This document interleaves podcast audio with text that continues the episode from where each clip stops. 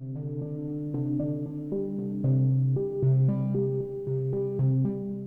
привет! Это подкаст «Спроси переводчика», где я, Лена Сорокина, спрашиваю у переводчиков книг для детей, подростков и юных взрослых, как они начинали сотрудничать с издательствами и как им работается. Сегодня у меня в гостях Маргарита Ключак.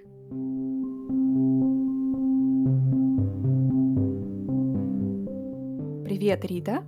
Рада с тобой поговорить про твой опыт – Спасибо большое, что согласилась прийти и поделиться с нами.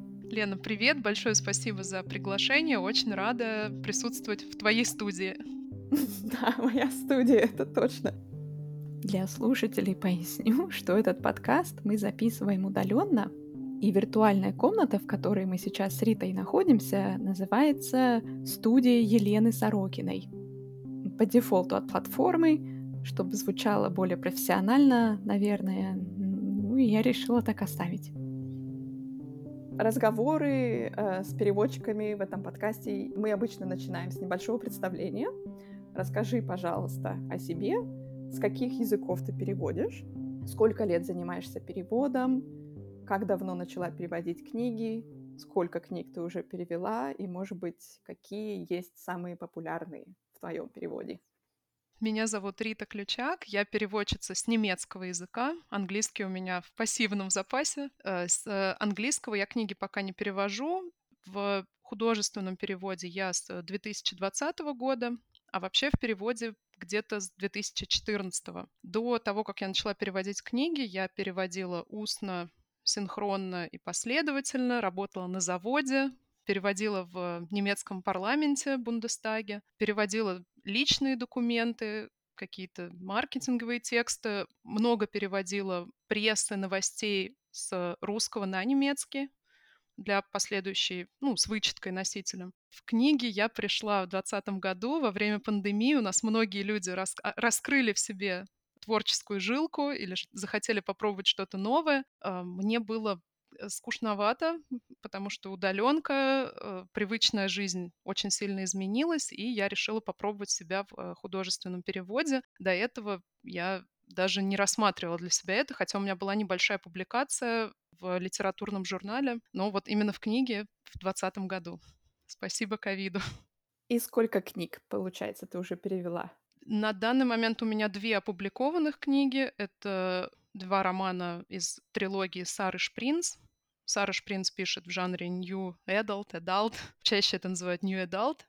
Э, Еще одна книга, точнее комикс, у меня уже ушла в печать. И над двумя я сейчас работаю. Одна из них это тоже New Adult, другая взрослая. Я надеюсь, чуть позже смогу рассказать, что это за книги, но вот из опубликованных только книги Сары Шпринц. Слушай, здорово. То есть пока вышло две книги, обе с немецкого. Да. Кстати, вот такой вопрос. Ты следишь за отзывами? Как эти книги живут в мире после того, как они изданы? За первой книгой следила. Э, когда мы сдали текст, это было где-то в начале лета, я ну, у меня не было тогда еще опыта, я не знала, как это все делается, и я подумала, что вот раз мы сдали текст, наверное, уже самое важное позади, и где-то с июля я начала мониторить сайт э, и соцсети импринта, искать информацию о вышедшей книге, но этого не происходило и не происходило. Э, и когда она вышла, это было в ноябре 2021 года, я первое время следила за всеми рецензиями. Э, я помню даже самую первую рецензию, которую я увидела, это читательский отзыв в Инстаграме. Даже заскринила и сохранила себе как исторический момент. Но в целом сейчас я особо за отзывами не слежу, как-то позволила этим книгам жить собственной жизнью. Первый исторический отзыв положительный был или отрицательный? Он был положительный, очень такой трогательный какой-то. Там не было ничего о работе переводчика, как, впрочем, в книгах такого жанра очень редко кто-то упоминает переводчика. Но в целом там было там, про качество бумаги, про оформление обложки. Да, он был положительный, и Саруш Принц, она только вышла на российский рынок, и мы с коллегами стали ее русскими голосами. Ее приняли довольно тепло. Здорово. Книга приятная на ощупь. Такой отзыв, да? Да, как на Wildberries. Покупала в подарок. Снимаю одну звезду за то, что плохо упаковали. Ты сказала, что эти книги в жанре new adult. Расскажи, что это такое? Есть молодые взрослые, а это новые взрослые. Да, это новые взрослые. Во-первых, я перед выпуском еще раз посмотрела, как произносится в русскоязычной благосфере э, New Adult и Young Adult.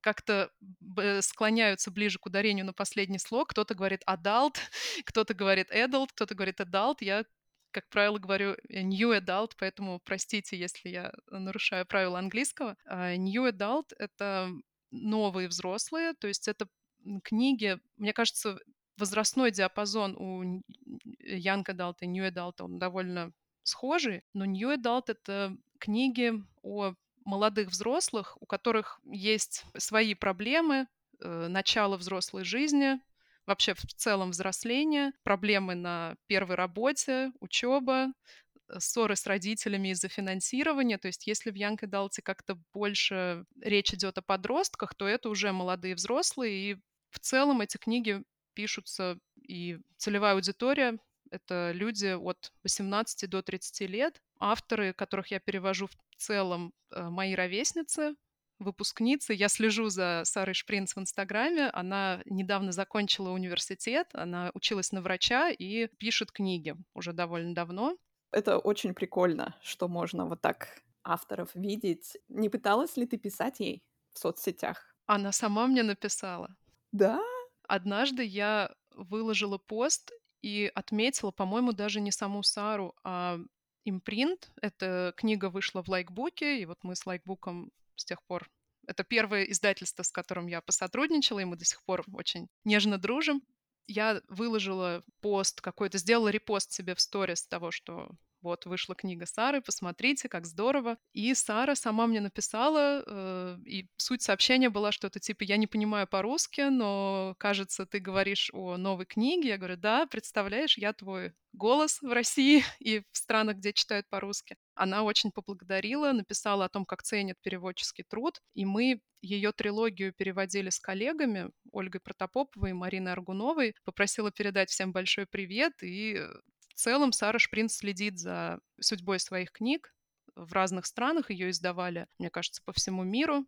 Было очень приятно, когда автор сам тебе пишет, и узнав, что ты переводчик, э, пишет тебе огромное поддерживающее сообщение о том, как она ценит нашу работу. Какая замечательная история. Спасибо, что поделилась. У меня такого не было. Надеюсь, что когда-нибудь такое произойдет. Мне кажется, да, это очень такое особое особое чувство. Я уверена, что произойдет. Э, интернет все-таки объединяет, и многие авторы идут на контакт. Я всех своих авторов, они живут и здравствуют. Э, я за всеми слежу в Инстаграме, читаю, поэтому, конечно, здорово, когда можно и пообщаться, и спросить, но я стараюсь не злоупотреблять. Я каких-то вопросов авторам своим ни разу не направляла, только вот слежу за жизнью, как их там собачки поживают, кошечки. Это очень мило. Рада, что у тебя был такой опыт. Рита, давай поговорим про твою первую изданную книгу. Как это случилось? Как тебе удалось перевести книгу и ее издали? Начну издалека. В двадцатом году я маялась бездельем, маялась ерундой на карантине, э, мне было скучно, и я решила выполнить тестовое задание для одного издательства. До этого опыта художественного перевода у меня не было, только участие в студенческих конкурсах перевода, то есть в целом я этим не занималась на тот момент уже много лет. Я выполнила тестовое задание в полной уверенности, что все супер, ведь я так хорошо знаю немецкий. И тут мне написали, Маргарита, вашему языку не хватает литературности, вы нам не подходите. Ну, конечно, самолюбие было уязвлено. Сейчас вот открывая эту работу, я вижу, что там действительно очень много недочетов, причем таких уровня первого класса, но тогда я не то чтобы обиделась и не расстроилась, это было такое какой-то огонек в душе зажегся, что все, надо, надо что-то менять. Вызов принят. Вызов принят, да. И в тот момент я записалась на курсы э, школы Лингва Контакт. И, кстати, вот ты была одним из тех э, звеньев, благодаря которым э, случилась моя публикация первой книги. В день, когда я записалась на курсы, я выложила для мотивации себя и подписчиков пост с интересными материалами для художественных переводчиков. И среди этих материалов было твое интервью, по-моему, это интервью от 20 или 19 года. И ты мне тогда написала в личку, посоветовав школу «Азарт». Я это себе на ус намотала, запомнила, потому что до этого я об этой школе не слышала. И когда закончился мой курс в Лингвоконтакте, там был только курс с английским. Это, к сожалению, частая проблема для тех, кто работает не с английским, а с другими языками, что все обучение только на default language. И когда закончился курс в Лингвоконтакте, я записалась в Азарт по твоей рекомендации и попала в немецкую группу к Марии Владимировне Зоркой. Светлая память, она, к сожалению, ушла в прошлом году.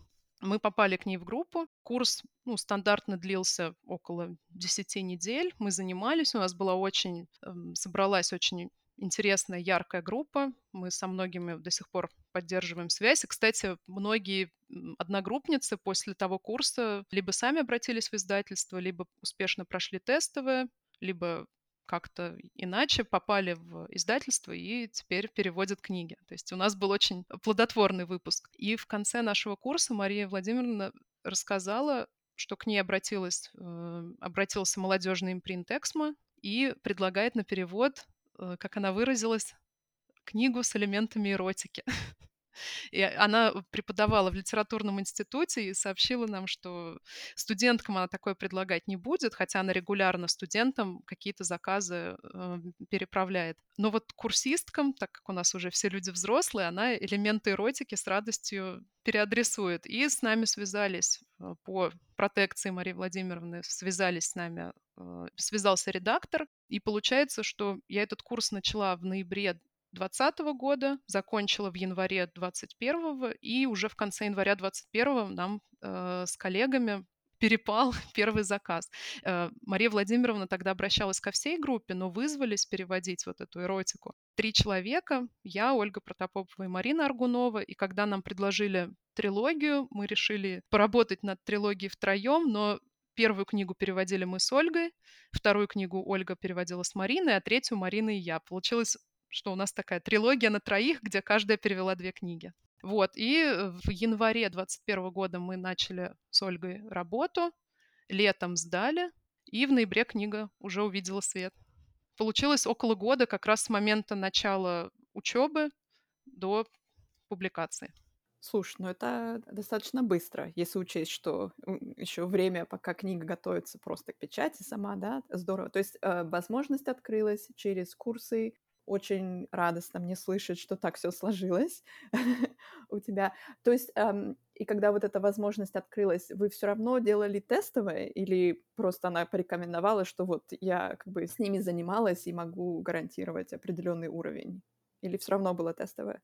Нас порекомендовали, тестового не было, хотя мы честно предлагали его выполнить, но слово Марии Владимировны было решающим. И, кстати, знаешь, вот во всех книгах, с которыми я работала или работаю, это две опубликованных, одна готовится в печать, две в работе. Я ни разу не проходила тестовое. Это всегда была либо рекомендация, либо контакты передали дальше. Имя уже чуть-чуть начало говорить само за себя. Здорово. Ну, пусть так и дальше будет. И единственное тестовое, то самое, пусть останется в прошлом первая книга, понятно, как случилось, и вторая, получается, тоже книга той же самой серии, да, то есть продолжали работать с тем же издательством, с тем же автором. Да, нам предложили вторую книгу, от второй я отказалась, у меня была большая занятость на работе, а на третью нас пригласили уже как людей, которые ранее работали с издательством. А дальше все вот пока, и меня это очень радует, пока что все идет как-то вот по сарафанному радио. Я в конце прошлого года перевела комикс. Это тоже импринт Эксмо. Пока не могу сказать, какой и, и что за комикс. Расскажи про комикс. Моя мечта перевести комикс. Как, как случился комикс? Комикс случился, опять же, благодаря связям. Я уже много лет веду небольшой блог а, для переводчиков о переводе на всех платформах, Telegram, Instagram. И много лет назад познакомилась с э, редактором, которая тоже человек-оркестр, работает и в издательстве комиксов, и редактирует другие тексты. И она мне просто предложила, у них возник комикс с немецким языком. Кстати, я потом узнала, что это большая редкость. Как правило, все-таки английский, французский, немецкого мало. Возник немецкий комикс, мне написали Рита, хочешь ли ты Я сначала начала так немного мяться, потому что, мне кажется, перевод комиксов — это вообще что-то из серии аудиовизуального перевода. Это ближе к АВП, чем к переводу книг. Но мне предложили, во все тонкости работы посвятили, ввели в курс дела, и вот я перевела. Он уже прошел редактуру, но сейчас вот готовится к печати. Надеюсь, в этом году я его увижу.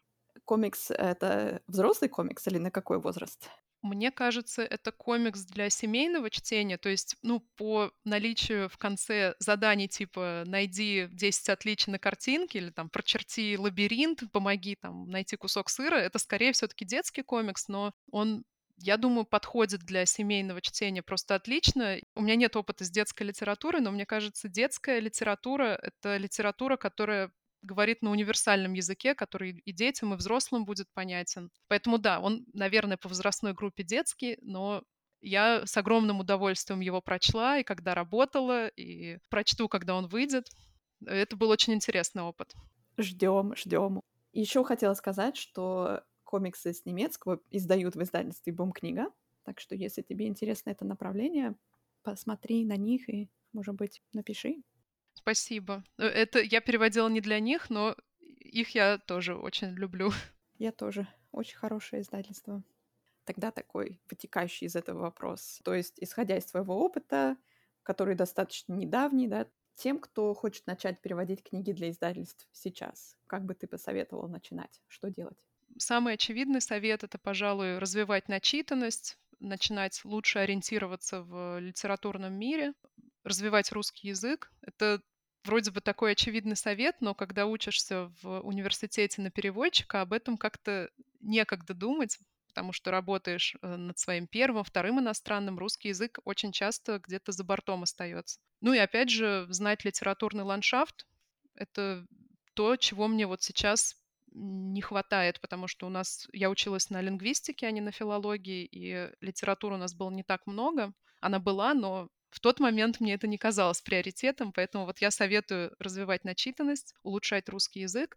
Из неочевидного посоветую завести телеграм-канал, потому что вся книжная тусовка как будто бы, ну, по моим ощущениям, стала более открытой. Сейчас у практически всех импринтов есть какие-то официальные, есть неофициальные каналы, где и мемы, и вакансии. Чаще всего вакансии появляются именно в Телеграме, и вообще сейчас такая возможность э, заявить о себе, просто делясь своей жизнью, проявляясь, рассказывая о своем опыте, пусть даже он не какой-то блестящий, там, не усеян розами, просто о своей жизни. Ну и даже если человек пока сам не готов вести блог или быть публичным, я советую хотя бы изучить весь этот ландшафт, потому что очень часто людей замечают не благодаря их прошлым заслугам, а благодаря их открытости, энтузиазму. Вот из пяти книг, над которыми я работала, работаю, две из них ко мне пришли благодаря моим блогам,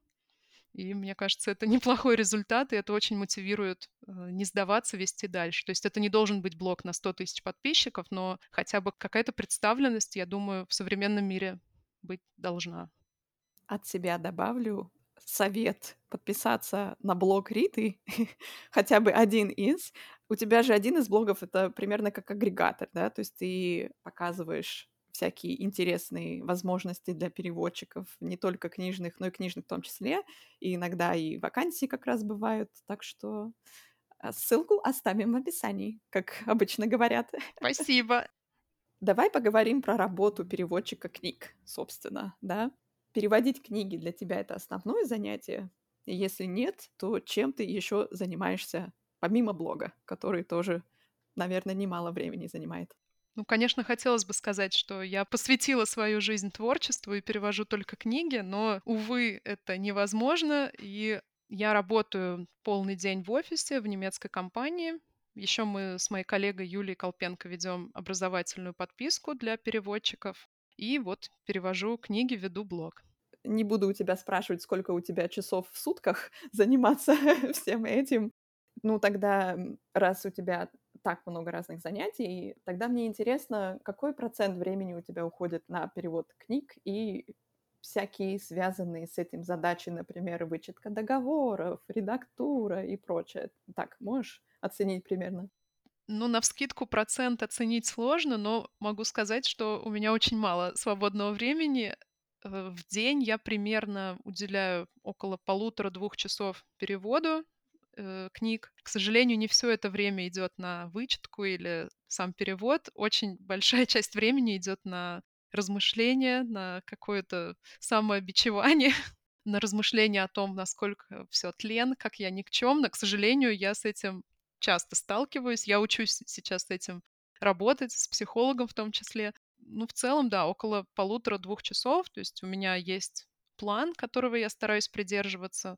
Обычно, то есть это в идеальном, в таком идеальном блестящем образе моей работы я э, перевожу. Раз в неделю я свожу все свои переведенные куски воедино, вычитываю, ну, какую-то первичную делаю корректуру, потому что я обратила внимание, что у меня часто какие-то очень странные опечатки. Например, я пишу не «привет», а «прифет». Какие-то вот очень странные э, дисграфические нюансы. Раз в неделю вычитываю, и потом где-то раз в месяц вот так как бы набело. То есть я работаю с черновиком, потом вычитываю, но вычетка конечная, конечно, уже происходит, когда я все собрала воедино, поправила в последний месяц перед сдачей.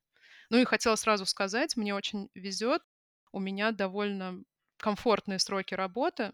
То есть вот сейчас, например, я попросила пять с половиной месяцев, и мне без проблем согласовали этот срок. То есть я знаю людей, которые сдают книги за два месяца, но, к сожалению, я бы не смогла в такие сроки уложиться. И, и не смогла бы физически, и не смогла бы обеспечить качество.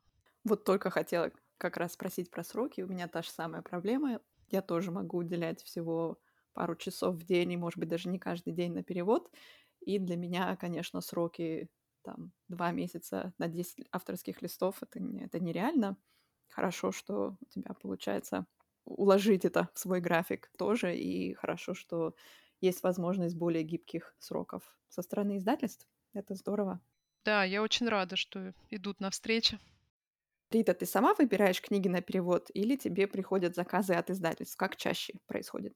Чаще мне приходят заказы от издательств. Э, коллеги пишут, что у них есть вот такая книжка, э, не хотите ли вы взяться? И я уже, оценив свое время, свой график и интерес к книге, даю ответ.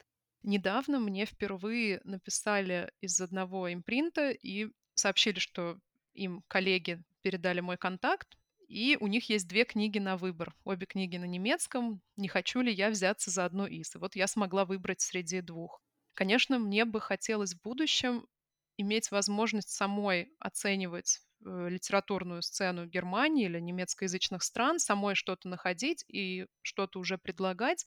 Но вот на данный момент я работаю над своей насмотренностью, начитанностью. У меня когда-то были идеи, какие-то наметки идей возможно, там, прочесть книгу, написать в какое-то издательство, которое ну, более-менее близко по профилю.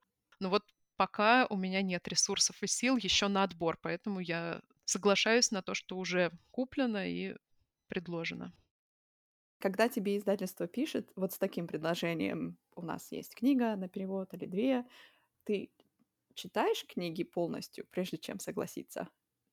Нет, полностью, прежде чем соглашаться, не читаю. В целом, обычно мне довольно развернуто пишут э, синопсис, присылают описание, плюс я сразу захожу на Amazon, Goodreads. В целом, мне для принятия решения, это вообще касается не только заказов на перевод, в целом мне нужно не так много информации, я скорее сначала приму решение, потом живу с его последствиями. Ну, у меня только один раз было такое, что мне прислали книгу на перевод, и я прочла там первую страницу отзывов на Goodreads и поняла, что нет, я не хочу это переводить, потому что ну, просто нет. То есть там не какой-то идеологический конфликт, просто книга была таким сборником. По-немецки это называют календашпрюхе. Это цитаты из календаря, знаешь, которые в мотивационных календариках пишут. Вот мне не захотелось такое переводить. Но в целом для того, чтобы принять решение, я не читаю книгу целиком, я сначала соглашаюсь, беру ее в работу и только потом, прежде чем начать переводить, читаю полностью. Mm, hmm То есть прежде чем переводить, все же читаешь. Потому что я знаю, что есть некоторые переводчики, которые не хотят читать до, потому что им потом будет не очень интересно переводить. Понимаю, есть такой подход, но знаешь, между переводчик-читатель, который читает и переводит, и переводчик-переводчик, который сначала узнает, где все ружья разве- развешаны, а потом только берется за работу, я вот, наверное, ко второму склоняюсь, но не исключаю, что, может быть, мой подход с годами поменяется. Да, это верно. Мы меняемся, все меняется. И это я не к тому, что какой-то из подходов правильный или неправильный, просто есть разные подходы, и это совершенно нормально. Согласна. Как ты выбираешь издательство для сотрудничества? Пока издательства сами меня выбирают. Пока все, кто ко мне обращались, были очень классные издательства, за которыми я слежу или начала следить после того, как они ко мне обратились. Поэтому особо сказать нечего. По твоим ощущениям, связи, знакомства, деловое общение в сфере переводов, вообще, в принципе, более широкой сфере и в литературном переводе, а как более узкая сфера. По твоим ощущениям, получается, на тебя работает твой блог, или теперь уже на тебя работает э, репутация? Чем больше книг выходит, тем больше редакторов о тебе узнают, и больше редакторов как бы передают твои контакты и рекомендуют э, в другие издательства. Да, я думаю, то и другое. В целом, уже однажды зарекомендовав себя, я не говорю, что выполнив какой-то блестящий перевод, но я думаю, выполнив перевод, который всех устроил и который соответствовал своим целям, я уже зарекомендовала себя как надежный человек, надежный исполнитель. Тут, я думаю, еще важно быть не просто блестящим переводчиком, каким я пока себя не считаю, а просто адекватным человеком. Я свою адекватность доказала, и поэтому теперь, я думаю, коллеги при воспроизведении фразы «переводчик с немецкого», возможно, думают и обо мне тоже. Ну и нетворкинг очень сильно помогает. Я, если честно, много лет вела блог, вообще не думая об этом, а тут он как-то сам начал на меня работать. Э, вот со мной случилась в начале года волшебная история. Я на старый э, китайский, точнее, на китайский Новый год написала в Телеграме, вот сегодня китайский Новый год, я человек не суеверный, но хочу а почему бы и нет? Хочу перевести в этом году книжку. Это мое желание на китайский Новый год. И буквально под этим постом мне написал редактор одного издательства. Рита, можно, пожалуйста, ваши контакты, хочу пообщаться по поводу книги. вот так это работает, порой как-то магически. Опять же, по-моему, я, наверное, буду эту фразу говорить в каждом выпуске. Запрос во Вселенную озвучьте свои желания, и их увидят. И знаешь, в этом даже нет какой-то магии или эзотерики. Я думаю, вообще, в принципе, способность вербализировать свои чувства и свои желания — это уже полдела. То есть как только ты сформировал запрос, ну, часто говорят, что можно долго про себя э, свои проблемы осмысливать, но как только ты там, на приеме у психолога их через рот выдашь, то сразу многие вещи становятся понятнее. Я думаю, то же самое с э, желаниями. Это совершенно точно. И э, можете подписаться на второй блог Риты и узнать побольше про работу с психологом, если вам это сейчас нужно. Ты сказала, что перевод комикса для тебя, по ощущениям, наверное, даже ближе к аудиовизуальному переводу. Расскажи подробнее про свой опыт. Вот ты переводила несколько книг, которые объемные. Сколько, какой, какой объем, кстати, был у книг для новых взрослых? Максимум 14 авторских. Минимум 12. Угу. А комикс какой был? Комикс был 40 страниц. То есть там считаются страницами, а не авторскими. Угу. И как это было? То есть в чем для тебя, по твоим ощущениям, основные отличия были перевода книги, в которой да, много описаний, много диалогов и нет картинок? Не было же картинок, да? Там элементы эротики какие были? С картинками или без картинок? К счастью, без картинок. В целом, Нью Далт, он тоже, хотя там нет картинок, но этот жанр тоже достаточно образно, визуально центричный. Авторы сами составляют на Пинтересте доски, там, инспо для моего романа. Э, можно пос- зайти посмотреть, сверить со своим представлением персонажей, там какие-то мотивационные цитаты, плейлист обязательно. Но да, конечно, это книги без картинок. И как было переводить комикс, в котором повествование идет и через картинки, и через текст? Ну, в целом, э, ну, если сравнивать э, перевод комикса и перевод текстовой длинной книги на несколько авторских листов, то, ну, первое, что очевидно, на ознакомление с комиксом уходит полчаса, ты его прочла, изучила. Конечно, потом это еще там тысячу раз его прочтешь в процессе работы, но в целом, конечно, и сроки другие. То есть комикс, ну, опять же, я тоже выбила для себя суперкомфортные сроки, около полутора месяцев. Я работала над комиксом, но это, опять же, была работа очень расслабленная. Естественно, алгоритм работы совершенно другой, но в целом, я думаю, в нашей работе алгоритм не повторяется. Это всегда какие-то новые задачи. Что ты имеешь в виду под э, алгоритм совершенно другой? Что это? Ну, даже элементарно, то есть, если у меня по, в текстовой книге есть какой-то план, я себе ставлю план, стараюсь его придерживаться по страницам, то есть в начале работы над книгой я обязательно распечатываю ее на бумаге. Это, конечно, не очень э, экологично, но это вот такой у меня алгоритм. Комикс, естественно, я себе распечатывать не стала, я его в планшете носила всегда с собой. Э, ну и в целом, ну, алгоритм такой общий, там, например, составить глоссарий с э, именами персонажей, с их основными характеристиками, тут в целом все похоже. Но в комиксе, вот с издательством, с которым сотрудничала я, у них есть э, правила оформления, которые помогают потом при редактуре. Мне нужно было сначала вникнуть в эти правила, потом готовый текст, то есть форматирование готового текста уже для сдачи редактору в коротком комиксе, как ни странно, было более сложным и более комплексным, чем в длинной текстовой книге.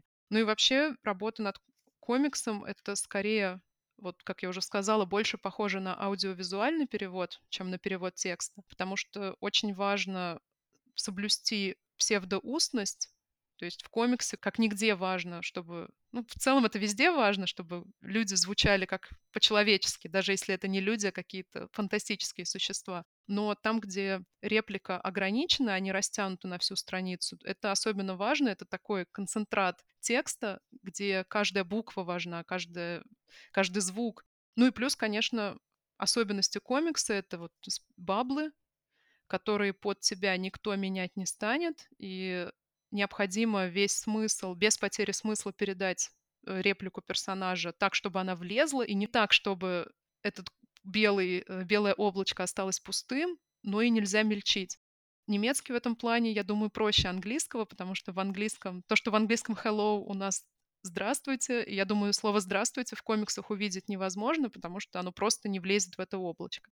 Я слышала, что иногда верстальщики комиксов как-то меняют этот текст, меняют эти облачка, растягивают, но, думаю, лучше не доводить до этого. И поэтому у меня работа над текстом, это тоже сначала был черновик, потом я тысячу раз, наверное, это прочитала на разные лады, там с мужем вместе мы сидели, вычитывали с интонацией, с какими-то там звуковыми эффектами. Вот, кстати, звуковые эффекты — это тоже очень важная тема в комиксе у меня в книге было на, 40, на 40 листах, наверное, на каждом листе было какое-то слово, и не просто бум-бам, а там звук, когда кто-то отдирает парик с другого человека. И как ты это перевела? Ой, не помню, потом скажу. Ну что-то... Хорошо. Да.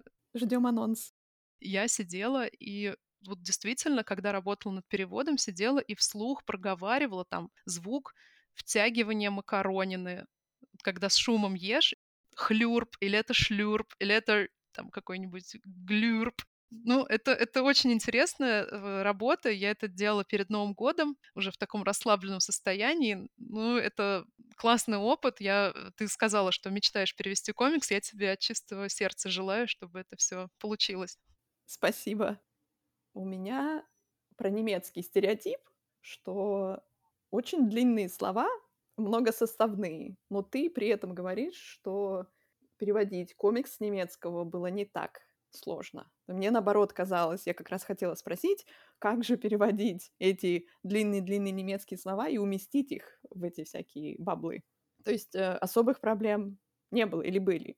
Знаешь, вообще не было. Русский-то так-то тоже не самый короткий язык. У меня, я, вот еще в чем особенность, когда я перевожу книги, я не считаю каждое слово по буквам, а тут я буквально считала буквы и плюс закладывала себе мысленно, что буква «ы» — это как бы две ячейки займет. Но это такой какой-то безумный э, записки сумасшедшего.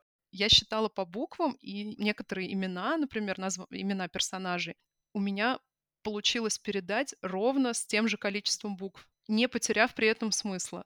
Э, то есть, например, в немецком это одно слово без пробела, а у нас это два слова э, с пробелом между. Ровно тютелька в тютельку уложилась, поэтому в целом вообще, мне кажется, у меня нет опыта работы с английским. Я с английского перевожу только в семейном кругу. Но в целом в плане языка немецкий и русский как-то даже более близки, чем русский и английский. Часто некоторые образы даже точно такие же, когда, тогда как в английском приходится как-то выкручиваться и придумывать что-то. Слушай, очень интересно. Я немецкий не знаю, поэтому для меня это неизведанная область совсем. А есть ли отличие, как высчитывается гонорар для комиксов и больших объемных книг? Ну, я начинающий переводчик и там, и там. В больших объемных книгах мне всегда озвучивали ставку за авторский лист. Ну и, как правило, ставка... Мне озвучивали ставку чистыми, и издательство, как правило, ну, вот в моем случае, всегда брало на себя функции налогового агента, поэтому в договоре ставка была чуть выше. И я в первый раз, когда подписывала договор, честно написала, «А, вот, вот тут ставка выше, а вы мне обещали такую-то. Но потом выяснилось, что просто издательство передает твои данные в налоговую. В комиксе мне озвучили ставку за лист, за страницу, ну и как бы сразу за весь проект. Ну вот не могу сопоставить, вот опять же у меня мало сравнительного материала, но в целом мне кажется, что комиксы даже чуть лучше оплачиваются, чем текстовые книги. Еще такой вопрос бонусный для тебя, раз ты э, занималась и последовательным, и синхронным переводом. Какие основные отличия для тебя, опять же, из твоего опыта между этим видом перевода и переводом литературном. У нас была преподавательница в ВУЗе, которая, как любила говорить, устный перевод — это пять минут позора и вечная слава, а письменный перевод — это плевок в вечность. Преподавательница, кстати, устного перевода. Мне по темпераменту, наверное, ближе устный перевод. По крайней мере, не ближе, а легче. Потому что я перед важным мероприятием, ну, например, перед записью подкаста или перед устным там, синхронным, последовательным переводом. Очень сильно нервничаю, но как только все начинается, я впадаю в какой-то поток, меня несет, я говорю, перевожу. То есть я за дверью студии или за дверью кабинета оставляю все свое волнение. Письменный перевод — это просто полгода сложных родов, когда ты каждый день. Утро начинается с э, восторга, как же здорово жить мою жизнь. Вечером впадаешь в какую-то тоску, как все плохо, я ничтожество. И вот эти качели раскатываются, ты делаешь солнышко раз за разом. То есть вот мне перевод письменный, художественный по, ну, по темпераменту, эмоционально и психически мне это сложнее. Потому что, опять же, вот все, что написано пером, потом не вырубишь топором. Ну, опять же, у этого есть и свои плюсы. В письменном переводе я могу выдать не самый удачный вариант, а через месяц вернуться, меня осенило, и я смогла внести правки. Но опять же, э, чем больше я читаю свои переводы, тем больше мне хочется внести правок, и поэтому в какой-то момент обычно я себя просто останавливаю, бью по рукам, говорю, все, хватит, достаточно, все, отправляй так. Ну, в устном переводе этого, конечно, нет. Там даже любой вариант, который пришел в голову в момент перевода, он у нас считается рабочим, и ты уже потом, ну, редко возвращаешься назад и поправляешь себя. Это для меня основное отличие. Это важное такое замечание. Кстати, э, как-то я об этом не думала особо, что э, не только важно, чем объективно отличаются да, эти виды переводов, но и как вам, что вам более близко. Это интересный аспект. Еще я хотела сказать по поводу «не вырубишь топором». Если книга доживет до нескольких переизданий, всегда можно поправить потом, как мы читаем про некоторых переводчиков, про которых написаны книги или которые сдали книги Нора Галь, сколько раз она редактировала переиздание. И да, ну, перфекционизм, мне кажется, в художественном переводе, возможно, не, не самая нужная вещь. Здоровый перфекционизм, да, слишком перфекционизм, наверное, нигде не, не слишком здоровая вещь. Такой вопрос. Как тебе кажется, чего не хватает индустрии художественного перевода в России? Если уж совсем помечтать, мне кажется, было бы здорово, если бы индустрия была развита настолько, не только индустрия перевода, а в целом книжное дело, было развито настолько, что экономически было бы возможным одновременно покупать права на несколько книг, отдавать их в перевод разным переводчикам, И потом читатель одновременно мог сопоставить два разных издания, мог бы познакомиться с, ну, выбрать, проголосовать рублем за то, что ему максимально близко. Это, конечно, такая моя мечта. Ну, то есть, если ее свести к чего не хватает, ну, не хватает денег и не хватает, наверное, нет запроса на издание одной и той же книги в разных переводах не с разницей в пять лет, а когда это параллельно происходит. Ну, а так, если такой по мелочи, ну, я думаю, было бы здорово, если бы у нас был какой-то институт критики, возможно, не, не институция как ведомство, но в целом, если бы перевод критиковали вот именно с каких-то научно-филологических подходов, не просто там фигня, мне не понравилось, а ну, опять же, на это нужно время, на это нужны деньги. Конечно, наверное, не, немного найдется энтузиастов, которые смогут вдумчиво изучить и подлинник, и текст перевода, сопоставить, сравнить, э, написать там критическую статью об этом в журнал. И, наверное, не такой сейчас большой запрос на изучение вот этой критики, такой объемной. Но было бы здорово. Это то, чего мне, ну, наверное, было бы интересно э, с чем познакомиться. Да, я хотела сказать как раз, что значение слова критика как-то претерпело немножко изменения, и когда слышишь критика, то сразу же, да, как-то думаешь о негативных отзывах уровня «мне не понравилось», переводчика на кол, а критика в смысле критического обзора, разбора а, с объяснением, почему где-то не получилось, и без перехода на личности. Такого действительно мало. Я знаю, что у учеников Александры Борисенко есть какой-то проект, я не помню сейчас где, но я могу попозже посмотреть, и, может быть, даже оставим ссылку на него. Они делают разборы переводов, и это тоже очень интересно почитать. У меня нет времени, к сожалению, читать это, но это есть. Но хотелось бы, ну, мне кажется, они делают разборы на какие-то давнишние переводы, давнишние тексты. Было бы интересно почитать что-то на на то, что вот выходит сейчас в современности. Проект называется «Горький». И вот действительно здорово, что Александр Борисенко и Виктор Сонькин, помимо того, что они преподают перевод, они еще дают основы критики переводов. То есть как у нас есть курсы, где учат основам литературной критики, здорово было бы, если бы в переводческом образовании критика перевода была бы как одно из направлений, потому что ну, не все, кто учились на переводчиков или филологов, впоследствии становятся переводчиками, но критик переводов — это, в принципе, такая, как подразделение литературной критики, наверное, такой интересный путь карьерный. Надеюсь, увидим это в скором будущем.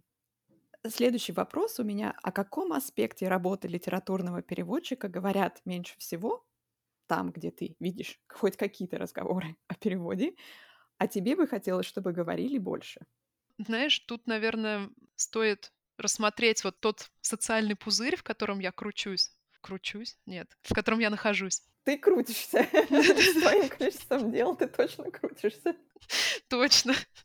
Э, в целом, вот там, где в моем кругу общения открыто обсуждают все вопросы, начиная от ставок переводческих, заканчивая там отзывами на э, школы переводчиков. То есть тут я не вижу какой-то потребности в улучшении, потому что в целом в нашей небольшой среде все аспекты упоминаются, в том числе щекотливые и не особо обсуждаемые в нашей культуре, такие как деньги, вознаграждение, ставки. Но в целом у меня иногда складывается ощущение, что вот более широкая публика не всегда вообще в принципе осознает, что такое перевод, кто такие переводчики. И ну, сейчас, конечно, гораздо видимость переводчиков поднялась, но все равно я вижу еще много возможностей для улучшения. А твой круг общения — это где? Это что? Это Телеграм? Это какие-то другие платформы? Это, я не знаю, закрытые чаты?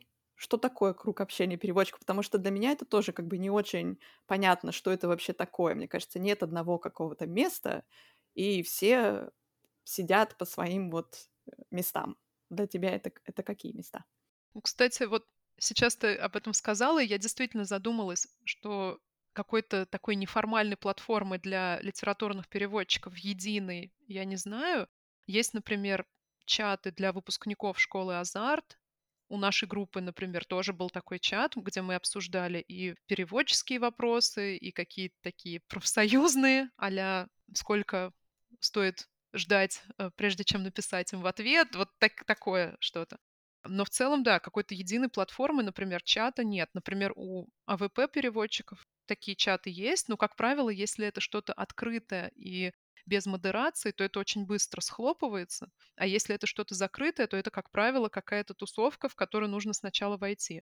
Но я сейчас, когда говорила, я в основном имела в виду свои блоги и блоги коллег. Ну вот как мы с тобой познакомились в интернете и на всех платформах, где мы присутствуем, продолжаем дружить. Телеграм, наверное, сейчас я бы назвала как основную платформу для такого диалога, потому что в Телеграм напишешь пост о переводе, туда придут и вдумчивые читатели, и литературные блогеры, и переводчики, и э, сотрудники издательств на разных должностях, там, ну, то есть это вообще уникальная возможность пообщаться с главным редактором издательства и одновременно пообщаться там с читателем откуда-то издалека, с которым ты лично не знаком, а он вот тебя знает.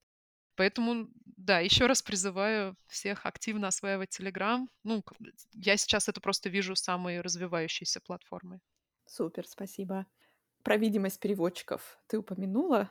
Мой следующий вопрос как раз об этом. Последние несколько лет все больше издательств, книжных блогеров, критиков, которых у нас немного, но все же есть, книжные магазины, библиотеки, они потихоньку начинают указывать переводчика в аннотациях, в обзорах.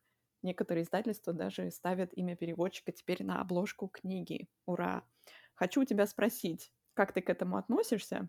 И хотела ли бы ты, чтобы твое имя стояло на обложке книги? Во-первых, Лена, я сразу хочу тебя поблагодарить. Насколько я знаю, в русскоязычном сегменте интернета ты один из первых э, людей, кто так бросил этот камень, от которого пошли круги по воде. Ты уже много лет работаешь над повышением видимости труда переводчиков. И я помню, как ты много лет назад выкладывал сторис, где ты приходишь к книжному блогеру и осторожно ему в комменты так вежливо пишешь, а кто переводил?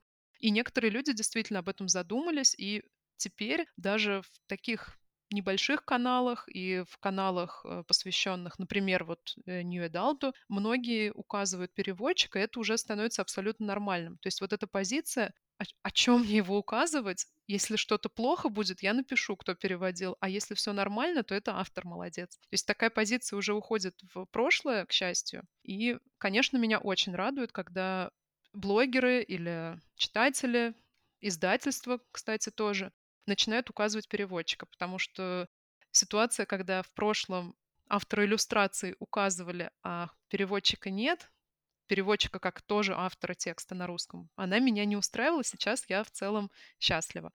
По поводу переводчика на обложке. Я эту инициативу горячо поддерживаю, и, конечно, э, часть моей души желает когда-то оказаться на обложке, чтобы принести родителям, сказать, вот видите, книжечка с моим именем. Но в целом на данный момент я особых каких-то плюсов или какой-то выгоды от того, что мое имя укажут на обложке, я для себя пока не вижу. Мне иногда кажется, что указание переводчика на обложке выгодно скорее издательствам. То есть, если, например, издательство на обложке напишет, что книга была переведена Анастасией Завозовой, то я думаю, это им выгодно, что это автоматически поднимает продажи. Если переводчик пока неизвестно, вот, например, я говорю о себе, широко известный в узких кругах или вообще в целом не особо публичный человек, которого мало кто знает, я особо не вижу каких-то плюсов от этого. То есть платить от этого вряд ли станут больше. Но это, наверное, не только переводческая проблема, потому что молодые, пока никому неизвестные авторы, они тоже есть на обложке, авторы книг. Но наличие имени на обложке не всегда как-то коррелирует с гонораром. Поэтому здорово, что об этом вообще начали задумываться. И я думаю, косвенно это влияет на узнаваемость переводчика, но, ну, то есть, как бы, вот. Не знаю, не знаю, какой вывод сделать из этого. Но, конечно, да, это здорово. Спасибо, что поделилась своими мыслями по этому поводу. Для меня это э, как бы менее даже вопрос личной узнаваемости переводчика или вопрос продаж, хотя это тоже есть. Для меня это больше про видимость переводчика как участника процесса в целом. То есть для меня важно, что имя переводчика, неважно какого, да, новичка, какого-то уже метра, стоит на обложке, читатель сразу же будет понимать, что он читает перевод. Мне кажется, что это важно с точки зрения индустрии для всех в целом, а не для индивидуально а, каждых переводчиков. И да, я тоже очень рада, что идет тенденция, и все больше и больше издательств присоединяются к этому, и точно так же, как вот э, как начали в интернете в обзорах указывать, это совершенно не, никак не отражает качественную оценку, да, это просто, просто есть, просто вот кто написал русский текст, пожалуйста, укажите у этого человека авторское право как бы существует. Часто задают вопрос, ну тогда давайте редакторов указывать, корректоров указывать. И э, единственное отличие здесь в том, что у редакторов, корректоров и других участников команды, а книга — это командная работа, огромная команда работает над тем, чтобы книга появилась на прилавках. У редакторов, корректоров нет авторского права. Авторское право только у иллюстратора, если есть картинки в книге, у автора, собственно, оригинала и у переводчика, как автора текста на русском языке. Я с тобой полностью согласна, и ты очень важный момент подсветила, именно нейтральный факт указания, потому что раньше, в прошлом, многие блогеры, например, говорили, а что мне указывать? Ну, обычный перевод. Если он будет очень хорошим, я укажу, кто перевел, мне не жалко. И если он будет очень плохим, я напишу, кто это. Вот действительно именно нейтральный факт указания. Мы же не можем представить себе обзор без автора оригинала. То же самое. Да, я с тобой согласна. Действительно, если думать об этом как о части не о себе, как о индивидууме, а о части индустрии, то это действительно очень-очень похвально. Будем надеяться, что как можно больше издательств и особенно тех, кто пишет рецензии, обзоры, присоединятся к этой инициативе. Да, мы приглашаем амбассадоров этой идеи. Присоединяйтесь к нам, указывайте переводчиков. Можно не писать про качество перевода, просто написать автор, переводчик, издательство, как обычно делают. Еще я хотела сказать спасибо большое, конечно, что отметила мой скромный вклад в это дело, но я совершенно точно не была первым человеком в российском русскоговорящем интернет-пространстве, который говорит об этом, что важно указывать переводчиков. Много-много переводчиков. Может быть, они не делали это в той соцсети, которую сейчас лучше не называть, а делали это в другой соцсети, которую тоже сейчас лучше не называть. Я не была первой, но мне очень радостно, что, наверное, год за четыре последних, да? То есть как давно я начала об этом бубнить. В общем, прогресс, прогресс идет. Это, это здорово. Такой вопрос еще у меня есть. Забавный, интересно слушать разные ответы. Как ты считаешь, можно ли научить художественному переводу?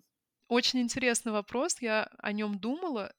Ну, знаешь, мне кажется, что если человек когда-то проснулся с утра и подумал, я хочу заново написать книгу, которую до меня написал кто-то другой на иностранном языке, а я хочу сделать это на русском, то в целом человек уже рожден переводчиком, и поэтому я думаю, что да, э, научить можно. Конечно, у кого-то есть, ну, от, даже не то, что от природы, у кого-то есть благодаря воспитанию, образованию, предыдущему опыту жизни, у кого-то больше склонность к этому, кому-то это будет легче. Кому-то будет тяжелее там в силу разных причин. Но в целом я думаю, что если человек уже э, загорелся идеей э, связать свою жизнь с этим трудом, то научиться однозначно можно. Просто кому-то это будет легче, кому-то сложнее. Ты уже упомянула несколько курсов художественного перевода, на которые ты ходила. Где еще ты училась? Я думаю, что, наверное, тоже лучше оставить будет э, ссылки на все места. Ну, расскажи, ты же много где училась, именно художественному переводу. Да, я много где училась. Перечислю в хронологическом порядке и сразу озвучу свою позицию.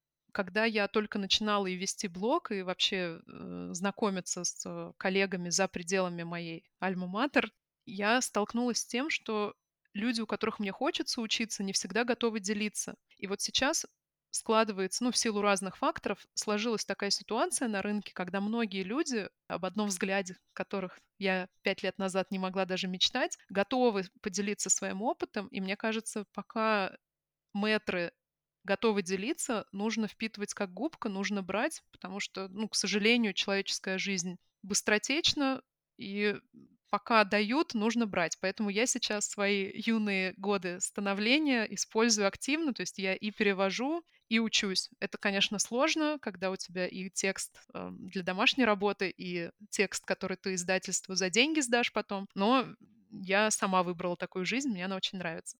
Первое, где я училась, это Волгоградский государственный университет. Там я училась на направлении лингвистика. У нас там был и устный, и письменный, и синхрон, и перевод документов. Художественный перевод у нас был не как отдельный предмет, а как отдельный модуль, но тоже было очень здорово, и это мне помогло понять, что мне это интересно. Потом я училась на курсе школы Lingva Контакт у Михаила Молчанова. Это курс с английским языком, там три ступени, я прошла все три. Очень интересно, Михаил потрясающий преподаватель, и сам курс мне тоже очень понравился. Ну, не могу не порекомендовать школу Азарт. Это просто восхитительная мастерская. Я знаю, что ты там училась на курсе с английским языком. Я обязательно хотела бы его пройти, но вот пока как-то по времени не складывается. Ну вот, три курса в Лингва Контакте, два курса в Азарте. Вот я оба, две ступени проходила у Марии Зоркой, но, к сожалению, она уже ушла. Там сейчас, насколько я знаю, нет немецкой мастерской, но я всем, кто хочет попробовать себя в художественном переводе, рекомендую пойти на английский курс или на курс с другим языком. Вот в ближайшее время я буду учиться на курсе от Creative Writing School. Английский, английская мастерская там уже есть давно, ее ведут Александр Борисенко и Виктор Сонькин, а немецкую открыли вот только в этом году. Э, она начнется через две недели, и это, конечно, огромное счастье. Ее будут вести Ирина Алексеева, Вера Котелевская и Александр Филиппов-Чехов. Я с этими именами связываю большие надежды, очень буду рада. Там программа потрясающая. Но вот пока этот курс порекомендовать не могу, но уже предвкушаю обучение. Ну и в целом все, что Creative Writing School делает, это очень качественные курсы. Вот это новость, новый курс. Да, имена, имена впечатляющие. Это очный или можно удаленно? Можно удаленно. И вот опять же, спасибо ковиду за то, что многие школы, многие инициативы вышли в онлайн-формат. До этого мне было крайне сложно совмещать работу и обучение, а сейчас я просто прихожу домой, да, пусть это действительно тоже большая нагрузка, но это не ехать в 9 вечера на другой конец города, и опять же, не все люди находятся в одних и тех же городах. Действительно, сейчас в плане образования век возможностей, поэтому стоит их использовать. Это точно. Когда я смотрела курсы, школа Азарт была единственная, где можно было удаленно заниматься. И да, очень благодарна им, что они это сделали еще до всяких ковидов. Но сейчас, да, сейчас гораздо больше возможностей, и это, это здорово. У меня в Телеграме был пост с другими еще курсами, которые я лично сама не проходила, но они есть. Я могу тебе его прислать для нашего собрания ссылок. Давай, собрание ссылок. Еще у меня такой вопрос про курсы. Вот э, есть с немецкого, есть с английского. И ты ходила и на то, и на то, да? Да, даже чаще я ходила на курсы с английским языком. Это вот вообще в целом э, переводческое повышение квалификации, потому что, к сожалению, спрос превышает предложение. Очень много курсов сейчас на материале английского и меньше, чем хотелось бы, на материале других языков. Они есть, то есть есть курсы даже, мне кажется, с японского, их можно найти но их не так много, их не так часто проводят, иногда не набирается группа, поэтому я для себя решила, что пусть курс будет для меня менее полезным, чем если бы он был на материале немецкого языка, пусть он будет для меня более сложным в прохождении, но если я могу взглянуть на предмет глазами мастера и человека, который, чья квалификация у меня вызывает уважение, то почему бы и нет? Ну, то есть здесь, конечно, э, люди, которые владеют языком помимо английского, конечно, в плюсе, потому что они могут пройти и обучение на своем рабочем языке, и на английском. Ну, потому что английский, я думаю, все мы там худо-бедно знаем. А с точки зрения вот извлечения пользы, конкретно говорю про литературный перевод, есть разница, если ты идешь на курсы немецкого языка, который твой основной язык, либо английского языка. То есть там как бы по-другому как-то препод преподносят то, что ты изучаешь, или, в принципе, основы литературного перевода одни для всех языков или там для всех европейских языков? Ну, мне кажется, на курсах по художественному переводу основное внимание уделяется русскому языку, а он у нас у всех родной и первый. В целом каких-то специфических аспектов перевода именно в различии немецкого и английского каких-то специфических аспектов я не вижу. Как с неевропейскими языками я не знаю, я вот могу сравнивать только английский и немецкий. В целом, единственное, пожалуй, отличие в том, что когда я перевожу с немецкого на русский, мне, ну, мне легче понять оригинал, и у меня меньше времени уходит на его анализ, потому что, ну, даже с языковой точки зрения я лучше понимаю, мне нужно практически не нужно залезать в словарь или нужно, но очень ограниченно. А для того, чтобы осмыслить, проанализировать английский подлинник, конечно, на это у меня уходит больше времени. Но в целом, мне кажется, на всех этих курсах больше внимания уделяется именно русскому языку. И тут, ну, каких-то преимуществ у тех, у кого английский первый по сравнению со мной, ну, я не вижу именно в владении иностранным. На какой вопрос ты бы хотела ответить как переводчик, но тебе его никогда не задавали? Ой, у меня есть такой вопрос. И этот вопрос звучал бы так. Рита, пожалуйста, расскажи, как тебе удается жить на доход от перевода книг, при этом посвящая всю свою жизнь творчеству и не э, работая на офисной работе. Этот вопрос мне не задавали, потому что я, к сожалению, пока для себя не вижу возможности посвятить себя исключительно творчеству и только переводить книги. На данном этапе, ну, я думаю, для многих так, перевод книг — это скорее такое дорогое хобби, которое приносит иногда небольшой доход, но в целом к сожалению, это не то, чем можно себе зарабатывать на хлеб. Хотя я таких людей знаю. У меня есть знакомые, которые, ну, как правило, живут в регионах, берут, там, ведут три книги одновременно с очень высокой скоростью переводят, и в целом для региона могут себе обеспечить достойный уровень жизни, но я пока не вижу себя в этом. Но, может быть, когда-нибудь кто-то у меня спросит, когда уровень оплаты труда будет сопоставим с нашими ожиданиями. Мне еще кажется, что вот то, что ты говорила раньше, да, что вне пузыря переводческого круга общения. Есть такой стереотип, и, в принципе, по-моему, такой стереотип и про авторов книг, собственно, существует, что много денег получают авторы книг, и, возможно, э, также думают и про переводчиков, но это не так, поэтому такой вопрос, наверное, никто тебе не задаст, потому что в самом вопросе заложена подсказка. Как тебе удается? Начинается вопрос. Да, увы.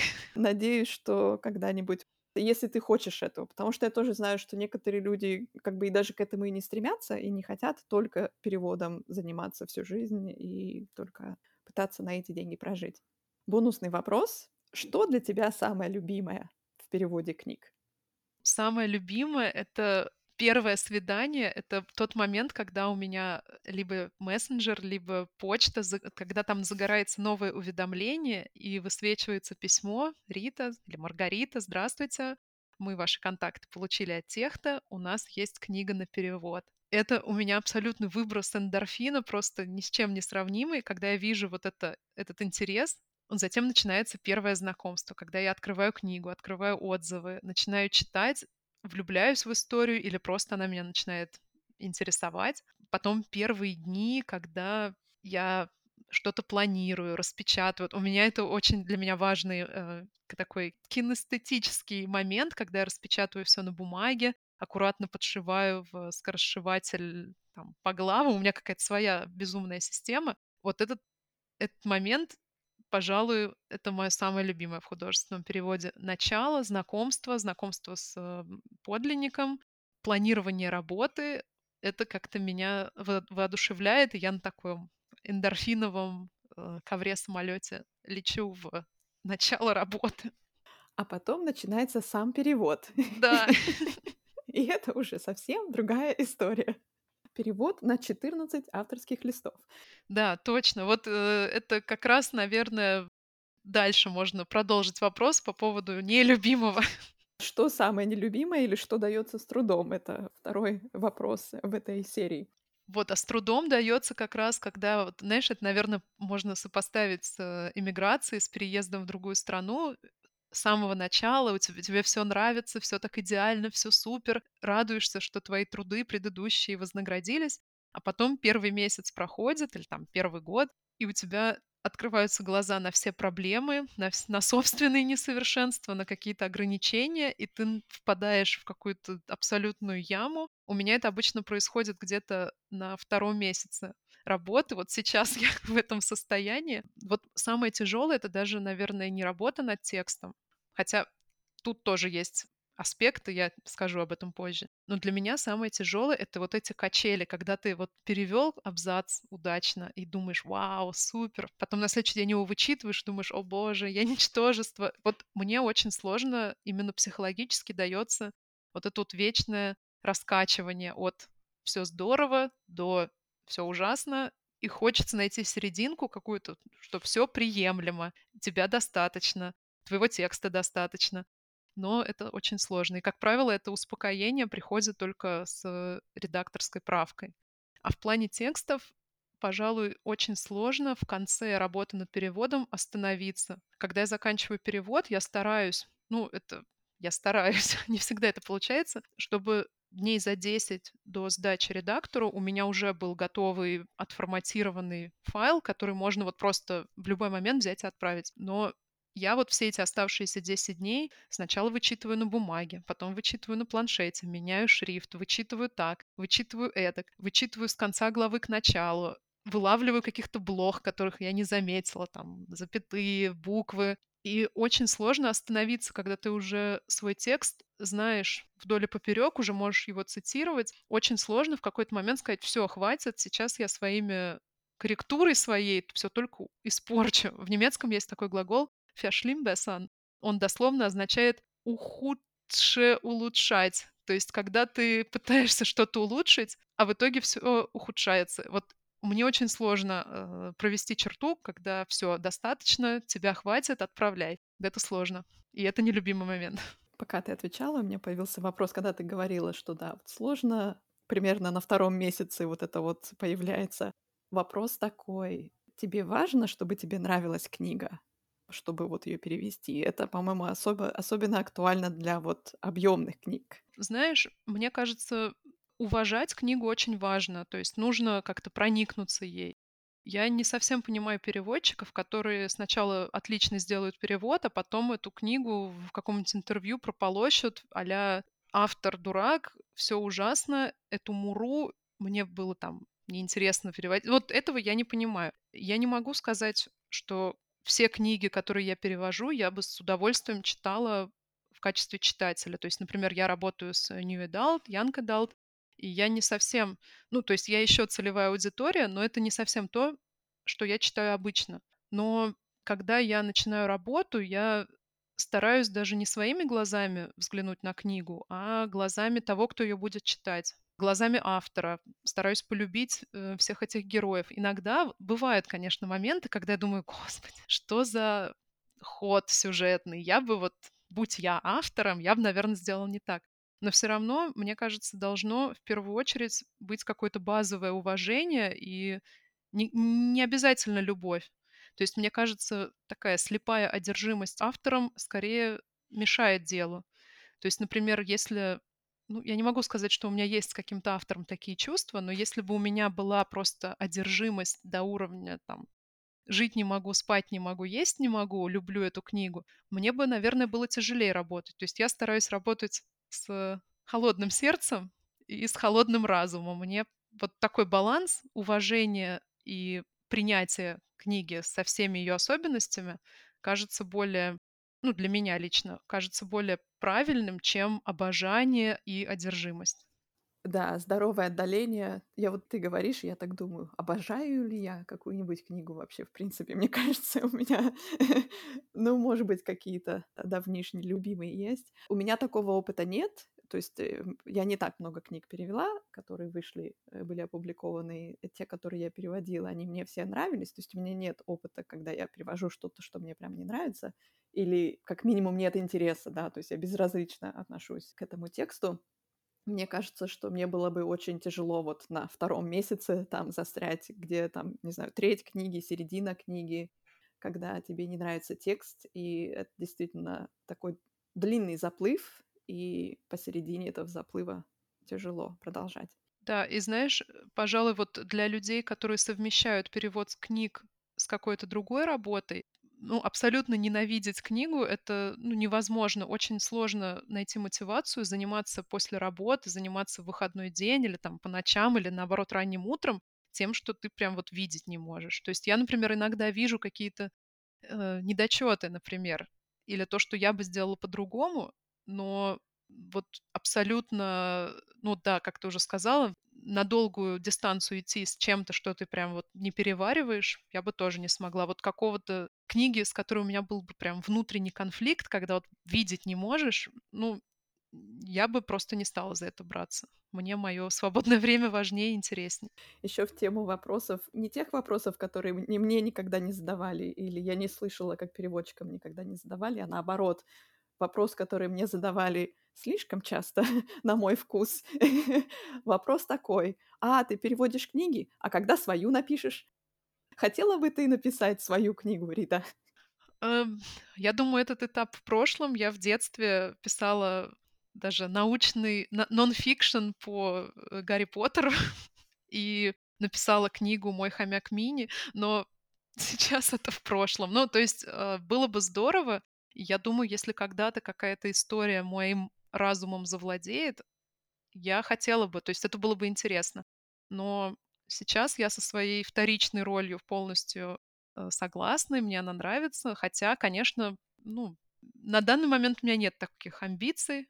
Про хомяка мини уже все сказано, что хотелось, поэтому писать э, сейчас что-то я не хочу, но не исключаю, что когда-то это мне станет интересно. Вот ты уже ранее в нашем разговоре говорила о том, что ну, сейчас несколько работ поп- можно попробовать разные вещи в своей жизни. И в целом, ну, я вижу для себя такие пути развития, но не сейчас. И вот я тоже не понимаю, когда говорят, ой, я слышала в другой формулировке, ой, что э, переводишь, а свое слабо написать? Или что-то типа, ой, да ты там столько уже напереводила, возьми вон свою напиши, это же так просто. Ну, тут я вижу уже какое-то не совсем понимание работы автора, и, ну, я испытываю глубокое уважение перед людьми, которые и пишут, и переводят, и таких людей, в принципе, немало, но пока не готова пополнить их ряды. Это забавный такой стереотип, но мне кажется, что это забавный стереотип, что переводчик это какой-то недоавтор, и обязательно нужно написать что-то свое. А, просто хочу сказать, что не у всех переводчиков есть амбиции становиться авторами, и перевод это тоже э, креативное письмо, точно такое же, как у автора, и задачи тоже есть интересные. И еще раз скажем, что переводчик это автор текста на русском языке. Так что это одинакового уровня, одинакового плана задачи. И... Мне кажется, это действительно имеет смысл, потому что креативное письмо писательство гораздо ближе к художественному переводу, чем художественный перевод к синхронному переводу. Хотя и то, и другой перевод. Поэтому, да, не стоит... Мне кажется, когда человек начинает говорить там, почему не хочешь, вот, вот все эти вопросы, которые мы озвучили, это не совсем понимание, как это все работает, или какое-то упрощенное представление и о профессии переводчика, и о писательстве. Поэтому нужно просвещать, просвещать и просвещать. Надеюсь, что наш скромный подкаст внесет тоже лепту небольшую в просвещение. На этой ноте пора прощаться нам с тобой. Мы уже подошли к времени, когда пора прощаться. Спасибо большое за отличный разговор. Мне было очень интересно. Надеюсь, тебе тоже. Спасибо большое. Мне очень приятно, что ты меня пригласила, и очень приятно было побеседовать. И я считаю, самый ценный разговор — это когда в, ходе беседы ты не просто озвучил то, что принес на подкаст, а в ходе беседы какие-то новые возникли идеи, импульсы, возможно, чем-то у нас, на какие-то вопросы у нас разные взгляды или мы с разных позиций э, на них смотрим, но я в процессе беседы очень многое для себя вынесла, поэтому хочу тебя поблагодарить и за приглашение, и за идею такого подкаста. Это обязательно будет такой новой главой в э, русскоязычных художественных переводах. Спасибо. Ну вот теперь мне очень интересно, что такого ты вынесла. Поделись, пожалуйста, в каком-нибудь формате. Слушателям всем нашим хочу сказать спасибо большое, что послушали, дослушали. Вопросы, предложения, мысли пишите, пожалуйста, в канал подкаста в Телеграме. Будем тоже осваивать Телеграм. Ссылка будет в описании, называется «Спроси переводчика». Увидимся там. Пока!